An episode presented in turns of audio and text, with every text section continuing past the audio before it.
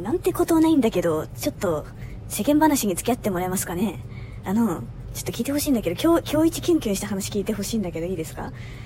あのね、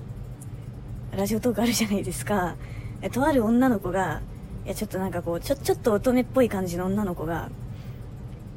私、どんな音楽よりも、あの、岡田将生くんの声よりも、彼氏の声を聞いていられるんだったら、ずっとラジオトーク聞いてるって言ったの。可愛くない？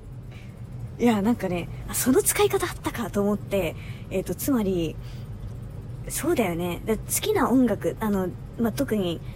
例えば女子高生だったり、まあ、女子大生独身女性だったり、あの、好きな人のことを考えながら恋愛ソングを聴くはあったかもしれないよ。好きな人の声を聞くという体験があるのかというのを、あのね、なんで今まで気づかなかったんだろう。思いましたね。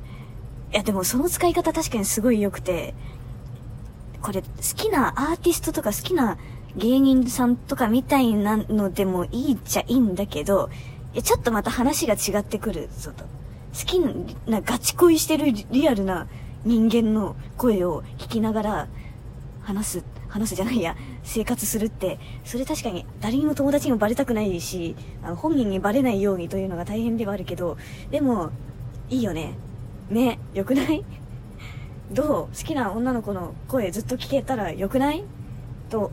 思ったキュンキュンした話でした。えーとね、えーとね、じゃあちょっと今帰り道を想定してね。どうですか最近？なんか最近一番ときめいたことありますか？ときめきってスパークジョイって言うんだね。あの、こんまりが今ネットフリックスですごい US で人気でしょ？でも、ときめくかどうかで服を残すかどうか決めるっていう考え方って別に服だけじゃなくって、全ての物事に言えるやつで、なんか、子供の名前考えるとかも、なんかこれ、これでいいのかな？自覚的にはこれでいいのかな？みたいなことを言ってる人たちに、ちょっとその感じを見てあなたはときめきますかって、なんかね、言うたりたいですね。どうですか？最近ときめいたことあります？